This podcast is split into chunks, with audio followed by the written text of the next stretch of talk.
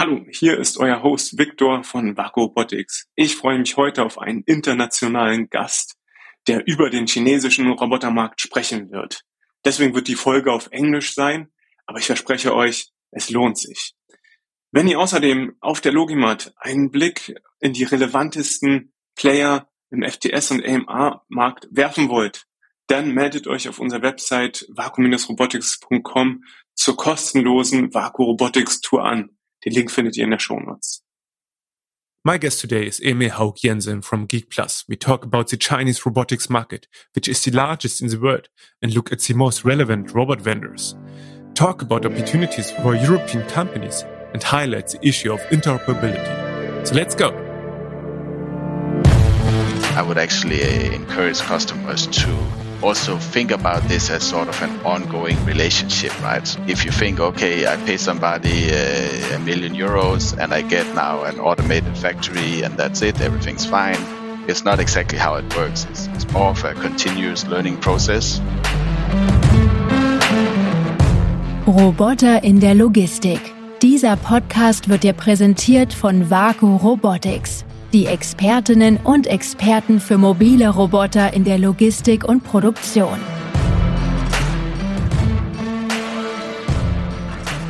Welcome to a new episode of Roboter in der Logistik, das Vaku Update. It's a pleasure to have you back again. My name is Victor Spittgerber. I'm the CEO of Vaku Robotics and host of this podcast. Today, I have the pleasure to meet Emil in this podcast. Therefore, it's also in English. So I hope you can also tune into that one. Emil is living in China and observing the Chinese robotics markets for over 16 years. So it's a special pleasure to get his insights on the Chinese robotics market and also how it plays into the overseas market of Chinese players um, who go global. Emil, nice to have you. Yeah, great to be here and, and uh, thank you for having me. Emil, you have been working for Mir and Geek Plus or are still working for Geek Plus actually. But maybe you can tell us a little bit more on how you got into the robotics world and also to China actually. Yeah, so I was actually born in, in Denmark, but moved to China in 2006, working in, in various different industries. And then I got into uh, mobile robotics in 2018. Uh, at that time, heading up the MIR, the Danish mobile robotic company. I head up their business in China, helping them to establish the team here. And then in uh, 2021, I joined Geek Plus, which is a Chinese robotics uh, AMR company. And now I'm responsible for the slam robots and the automated forklift of Geek Plus and, and bringing that uh, to the rest of the world. That's great. And actually then you were right into the uh, right on the spot uh, with Geek Plus uh, before they were hitting their I guess by now they have the 2 billion valuation. So I guess was also a wild ride so far. Yeah, I think uh, that was our last round was it announced in in January or something like that. Um, that yeah. brought us to become a what you call it a double unicorn. So so that's uh, that's quite a an impressive feat of course yeah, absolutely.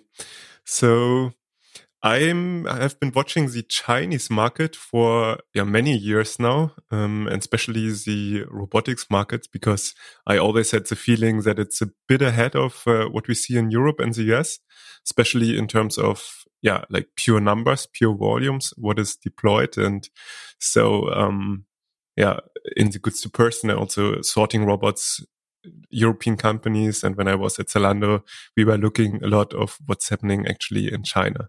So yeah, I would be curious to get a bit uh, of your perspective of, of what is happening over there in, in China before we maybe go into the topic of uh, what does it mean for European um, logistics companies who are listening in right now.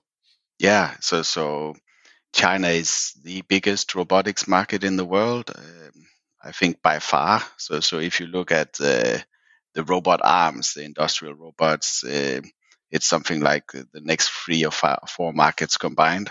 It's it's really big for That's for totally mobile crazy. robots. Uh, I don't have the exact statistics, but I believe China is also the biggest market for, especially if you combine AGVs and AMRs together. And then it's also a huge producer of mobile robots, right? So, so this goes back to 2015 with the Made in China 2025 strategy that came out at that time. And in 2016, China launched its official, its first official robot development plan. So it was called a Robot Development Plan 2020 with a number of very specific goals of how they wanted to develop the industry. It included uh, technical targets for, for what need to be achieved. It included subsidies for startups. So there was a whole bunch of startups in the sort of 2016, 17, 18 period. It also included uh, sort of uh, subsidies for customers to to adopt the the technology and and get the market going. So so you you have this triangle of government and customers and manufacturers all working together following the same roadmap and strategy, which has been a very powerful driver of the development in China.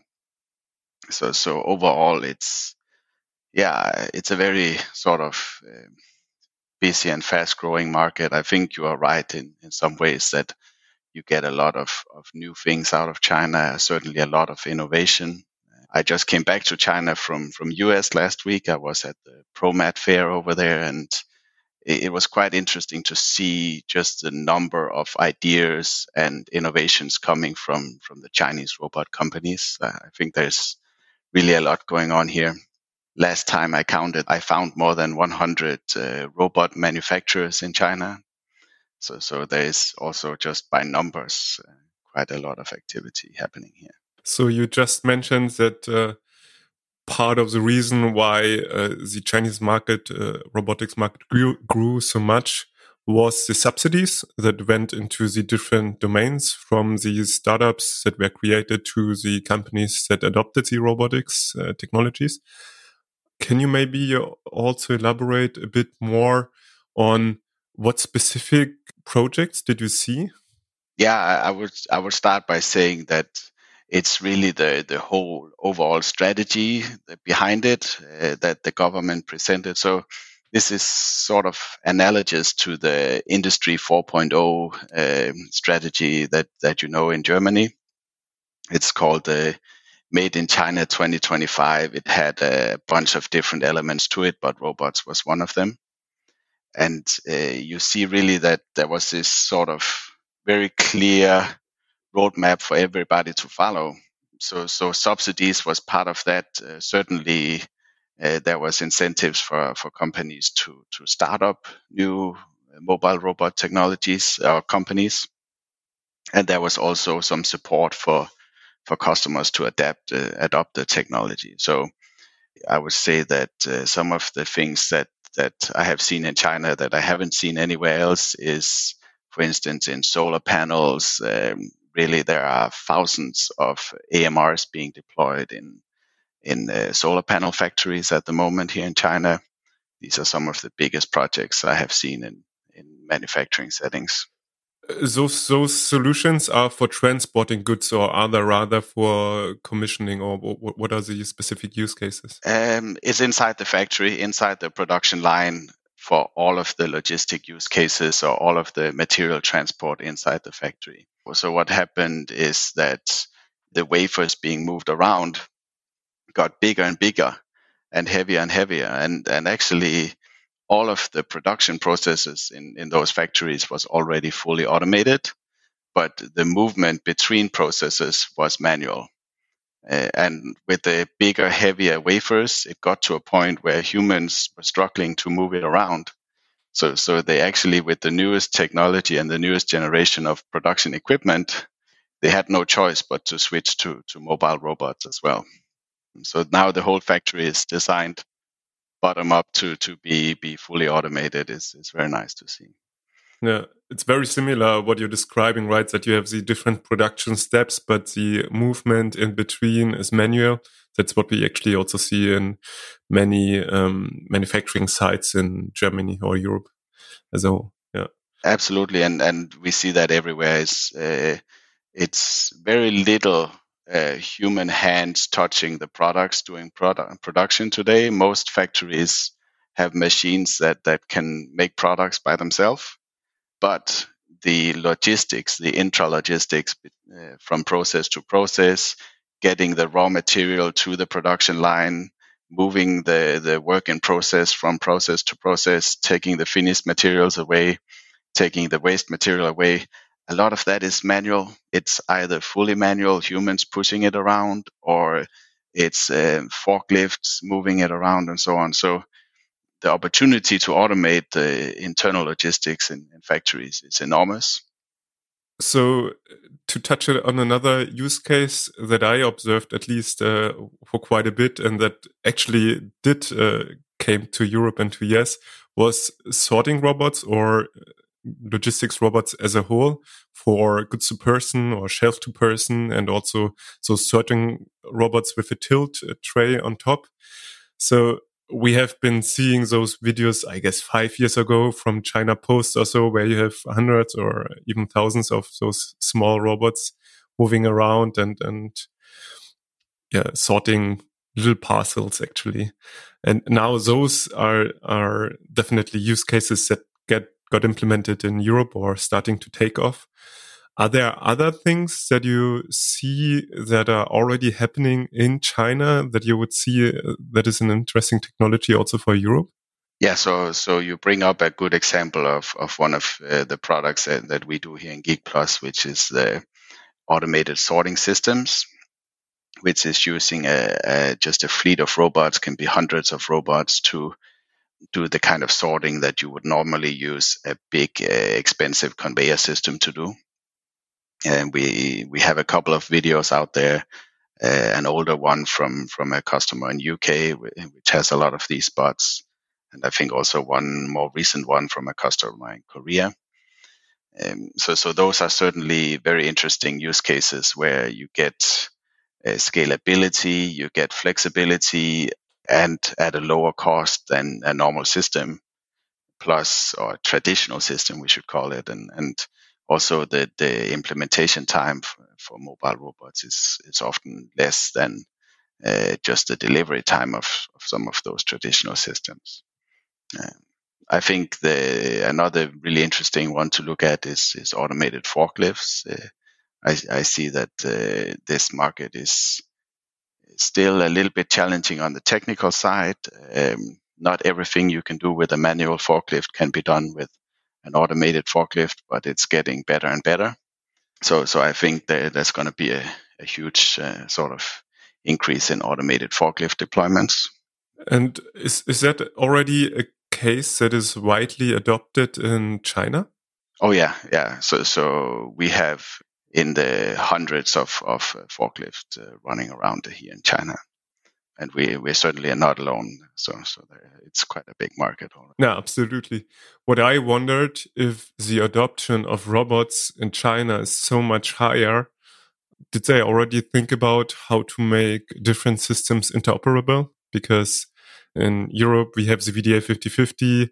In US we have more the mass robotics um, yeah, initiative to to make different systems interoperable. And, and certainly we address uh, all of that with WakuSense. But I didn't hear anything from China, how, they go about it. Yeah, so VDA 5050, I, I think is, is getting a lot of traction, right? You have a couple of other standards out there. There's one out of US called uh, Mass Robotics Interoperability. Um, there's a more recent one coming out of, of Singapore. Um, it's connected to ROS. Uh, I forgot the name, RMF or something like that. Um, the VDA 5050 in, in my mind is, is the most uh, interesting one because it has a lot of customer demand behind it.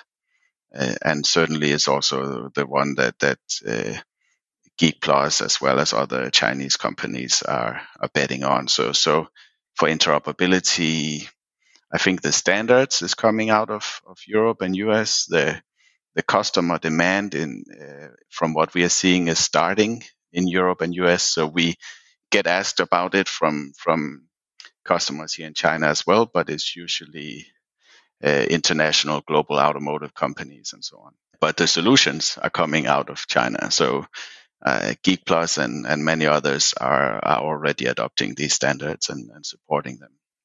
I, I, I just wonder if mobile robots are so much more adopted in China, right? Apparently, the numbers are much bigger of, of deployed systems that uh, these companies didn't run much earlier into the challenge of uh, make those system interoperable, that they develop their own set of solutions, or did they rather look for the standards that came from Europe or uh, US? Yeah, I would say that that going back to last year and, and previously, uh, people developed their own solutions. There wasn't really an established standards to use. Uh, oh, certainly, yeah. there was no sort of uh, what you call it general fleet management protocol. So, so uh, what Waku, for instance, can do is it just wasn't around a year ago. Back then, people were solving traffic issues manually uh, with PLCs and sensors and lots of API protocols. So it's really nice to, to, have these standards today that makes everything much easier and much faster.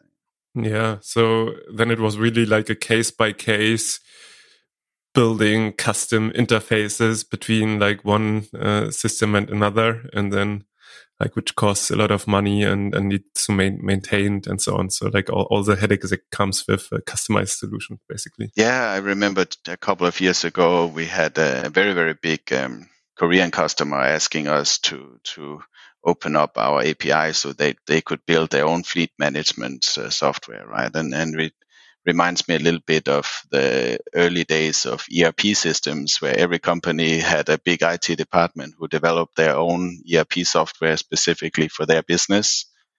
And, and of course, it, it turns out that it's better to, to have a standardized system uh, from a big vendor rather than trying to build your own, right? So I think that's where, where we will be heading with, with fleet management technology as well, that uh, there is just a benefit of having a, a very very strong uh, software vendor rather than doing customized integrations and customized software.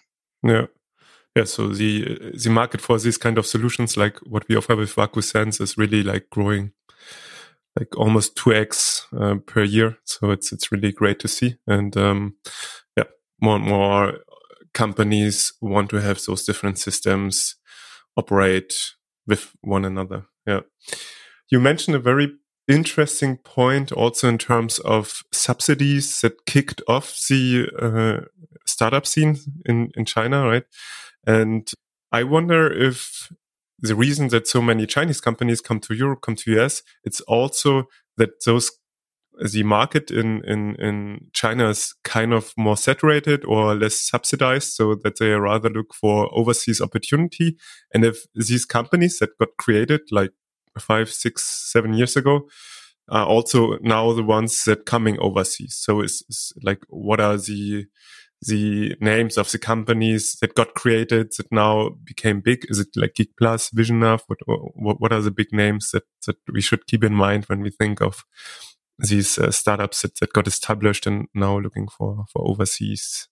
Yeah so so everybody i talk to in the industry here in china they are all focused on overseas um, i think a big part of the explanation is that there's a lot of lot of intense competition in china and maybe not so much the subsidies, but really the amount of investment dollars that has been put into these hundreds of startups or more than a hundred startups, I should say, not, not many hundreds, but more than a hundred. And they all got some sort of, of VC backing. And a lot of them chose to, to burn that money to, to uh, buy customers essentially. So doing pro- projects with zero profit to gain market share and and that has created a an, a market here in China that is very very difficult to to have a profit. So so the the players who got big and uh, they are now looking overseas to say, okay, where can we where can we sell robots with with uh, and actually be profitable?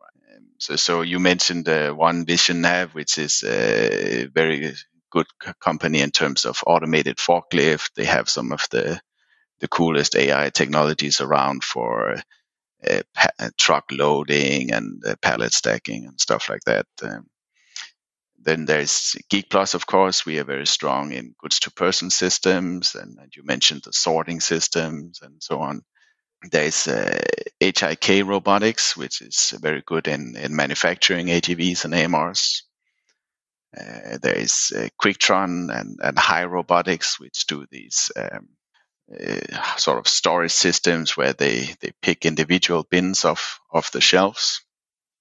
And then there, there's just a bunch of, of uh, sort of additional companies, I would call them. So, so the ones we just talk about is, is really the big companies that are already international and, and have a big uh, global presence. Uh, but the ones to all got yeah. and all got hundreds of millions of US uh, dollar uh, funding, right? So like really, really like yeah yeah uh, i think uh, hik is uh, just went uh, public recently on the stock exchange with uh, billions of valuation and and quicktron and visionnav have both announced uh, big investment rounds in the hundreds of millions i think Hai as well so so these are certainly and and these are companies with with several hundred employees and some some of them above a thousand right yeah. yeah so big big companies yeah so how uh, how does it work actually um, to go into the US uh, and the European market? So what we observe, right? So so we, we are now like the observer market, seeing okay, you have those um, interesting technologies from China coming into our market at a lower uh, cost point, but um, often like with uh, a lack of, of integrators, at least in the beginning, right? A lack of service if, if you compare it to established European players. Um, so like, and we have different entry strategies that, that we observed, right? For instance, with Geek Plus, we observed that they do work with integrators, but also build up a strong local presence. We have other players that went more or less purely working with integrators. Others really like trying to rather build their own footprint.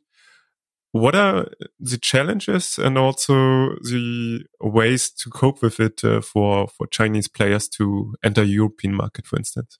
Yeah, so so when the Chinese companies want to to grow abroad, then they need a couple of things, right? They need customers. Um, so to do that, you have a sales organization, a marketing, you join trade fairs, and so on. Um, and then you need uh, to to be able to to deliver the projects. Um, so one part of that, of course, is shipping the robots. Uh, but uh, more importantly, it's it's project management and implementation all this stuff. And and then finally, you need the the after sales support as well. So so that's in the project delivery and and the after sales is is where you typically are looking at. Okay, do I go with um, a channel partner, an integrator? Uh, do I try to do it myself, uh, or as we have done in Geek Plus, uh, sort of a mix, right? Um, there's certainly advantages to either of those. Um, so when you go with with an integrator, you you get uh, a lot of experience. Uh, typically, the integrator will have some industry specific experience that you can rely on, and certainly they will have local country experience and, and local customer relationships. On the other hand, when you when you go alone and, and you hire your own uh, project teams in in the different regions, uh, you tend to get more experience and, and accumulate more direct uh, customer feedback faster, which will help you improve your your product development and so on. It certainly is, you know, it's an immediate challenge when when you when you go overseas, you need you find some projects, and then you have to figure out, okay, how do I deliver these projects, and how do I continue to support my my customers after the robots has been installed, and so on. Yeah, we certainly get a lot of inquiries, um, also for lots of bots for for Chinese players to who want to display their solutions, which we of course welcome because. Uh, we always think that uh, a more diversified portfolio is in the end in the end interest of the end user to really find the best solution and operate them right and, and then we of course have an interest to say okay you know like dear um, logistics community take whatever solution suits you most and then connect it to an independent software solution to operate it like WakuSense and um, then you will probably find your best setup but then really working with a new player, uh, especially if it is from a foreign country. It could be also like we, we now see also many many players coming from Turkey, from India. We see quite quite some players from Singapore is also uh, a hub uh, apparently, and then from China, of course. But then you have all those questions uh, with how reliable is a partner that just enters Europe, right? Uh, that question becomes less relevant the more uh, references uh, there are. Like for Geek Plus, for instance, I guess they are now settled in, in Europe, but many players are not. And um, like as a as an end user, like how do I evaluate properly is the CE certificate really the one that I need, for instance? You know, like are all the safety requirements really met that, that I need? Um, can I, can I really rely on the solution? What do we, would you say, like how, how can an end customer really evaluate uh, those questions? Yeah, great question. So, so first of all, I love lots of bots. It's, it's a fantastic discovery tool uh, both for, for users looking at for robots. They will find many, many more robots than anywhere else, probably many more than they expected to find. Uh, so, so in that way, it's really good. It's great for, for companies to be discovered, right? So I bet that uh, there's a lot of, of Chinese and, and maybe, as you mentioned, Indian and, and Singapore companies that get customers in Europe because it's easy to be discovered through tools like lots of bots. Um, but then as as a customer the the first thing you, you have to then ask is okay how is there their local references in my industry in my country right because um, you know okay you you use lots of bots you figure out this is the right robot for me you can filter on the functions and uh, you can figure out okay this is this is kind of what i want. But then you need to check the manufacturer of those robots and say okay what is this company's ability to to deliver, and and that's where the you know it's important to look at do they have references? If if you are in Europe uh, as a minimum they should have uh, projects in Europe and experience delivering according to machinery directive and so on it's certainly not enough in my mind to just have the certificate uh, you know you can you can issue a CE certificate by yourself uh, it's not a guarantee. Uh, you can have one that is is uh, sort of validated by TÜV or some third party organization that is already a big improvement. Uh, but unfortunately, it's not always enough. Um, so, so the starting point for me is is do they have experience in Europe uh, delivering projects? Right, uh, that's certainly important. And then for the, the safety parts, eh, I, I would always look a little bit deeper and I would encourage end customers to do this as well, even though it, it gets technical, of course. Um, but try to ask things like, what is the safety rating of, of the important components? Um, do some, some testing and validation. So when the system is on site, um, just because it's certified doesn't mean it's safe. Every installation needs to be uh, ha- have its own risk assessment, and, and you should do simple things like brake testing and making sure that the system is actually safe. You should look at, at what are the, the sort of dangerous situations that might happen. Typically, this is where you are loading the product on the robot, or if you're in a narrow aisle, things like that. So go beyond the CE, use some logic, and, and ask many questions would be definitely my advice. And uh, no less so if you're dealing with a, a supplier outside of, of Europe that is hasn't grown up with CE as part of, of their normal business. Yeah, yeah, and um, like for environments with persons around, we are looking for the sensors being performance level D. Just um, but right, everything. Right. So, so when you ask that question, yeah. make sure it's performance level D. Uh, ask for for things like is there an independent safety controller that uh, will will kick the brakes uh, even if there's a bug in the robot software.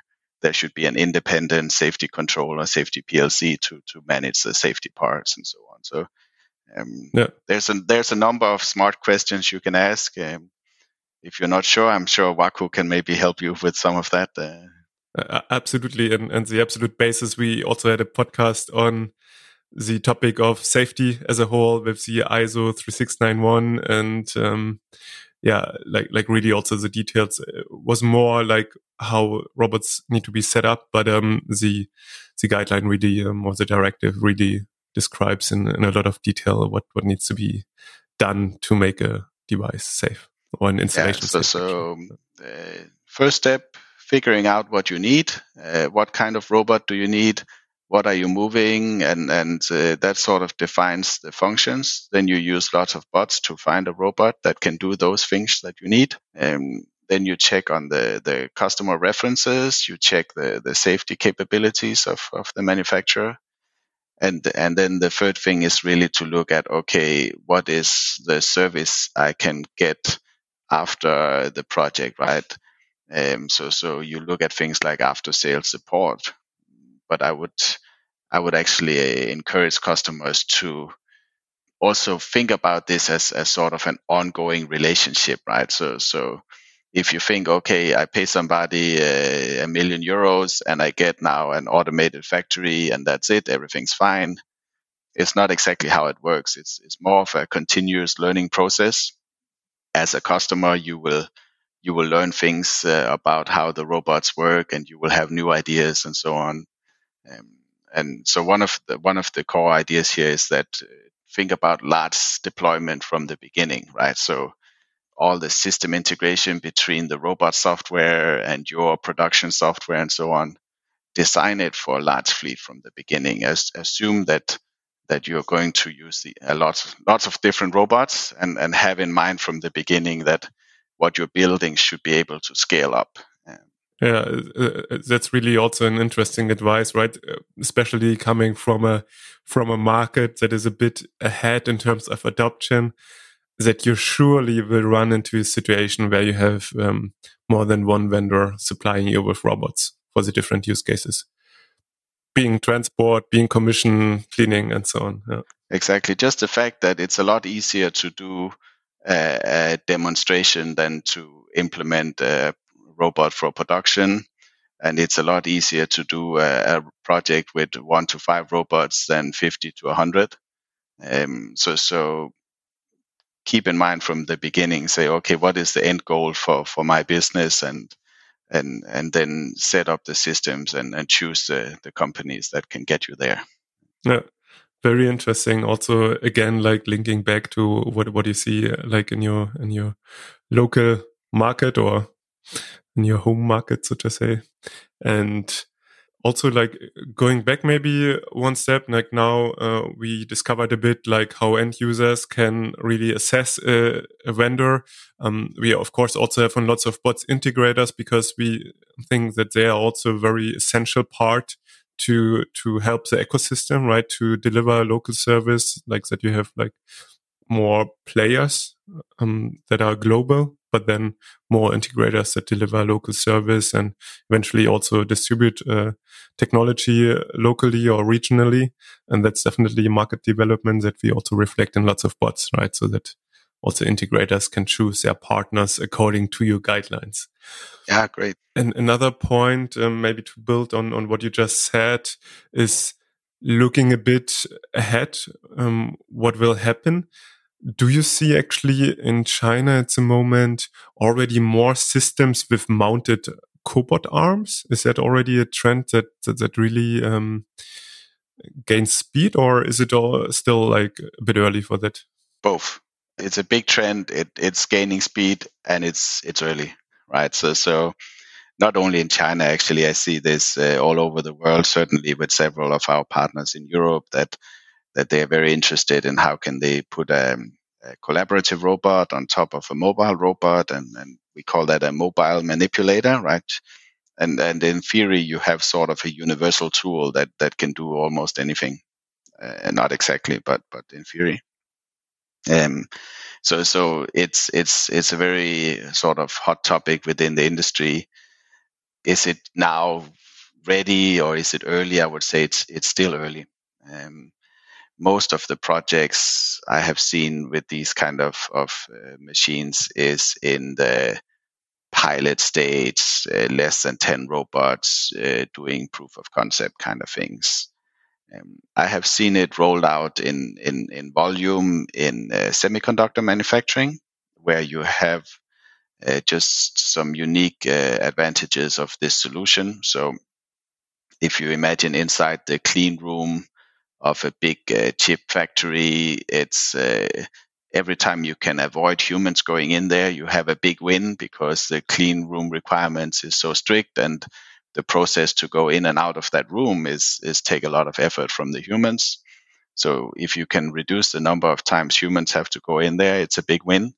But the kind of uh, material movements that are happening between the processes, between the machines, has been before very, very difficult to automate because of, of sort of the, the shape of those cartridges. So you need that robot arm on top of the AMR to actually insert the product and pick it out of the machine.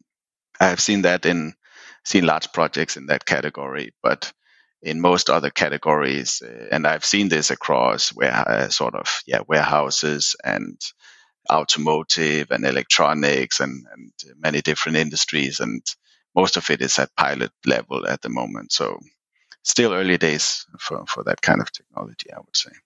And also, if, if you are a new buyer of, of uh, AMRs and mobile robots, I would suggest to go for the, the easy wins, the established and known solutions first. So the, the cool stuff you see on, on LinkedIn and the latest technologies is, is, is really cool.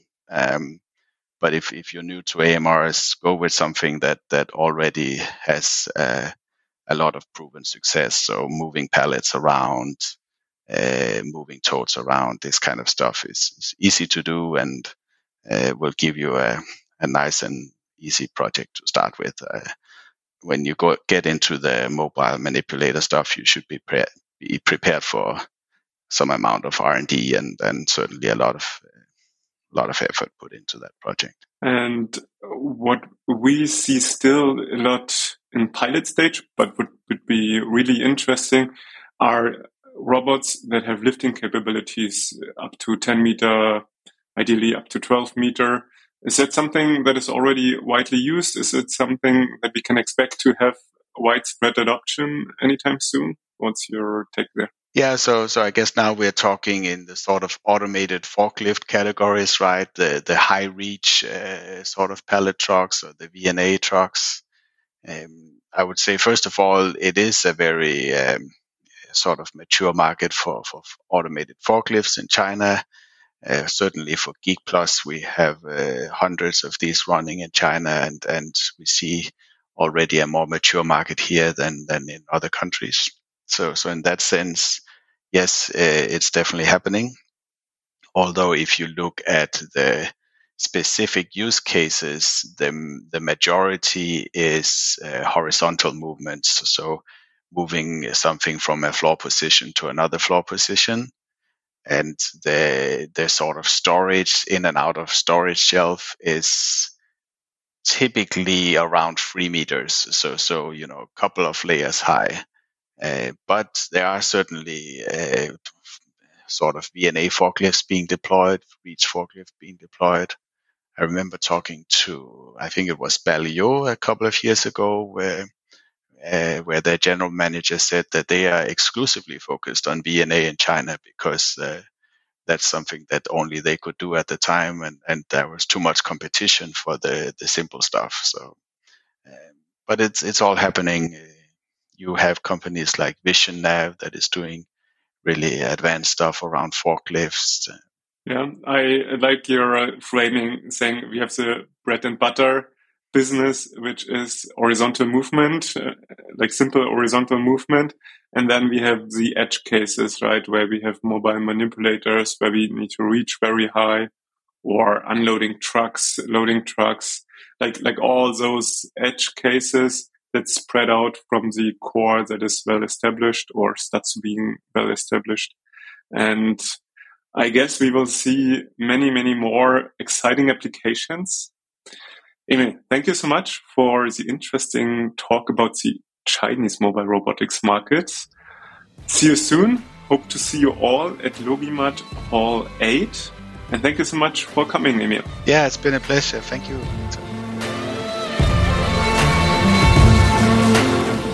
Das war Roboter in der Logistik mit Viktor Splittgerber von Vaku Robotics. Die Expertinnen und Experten für mobile Roboter in der Logistik und Produktion. Weitere Infos erhältst du auf vaku-robotics.com.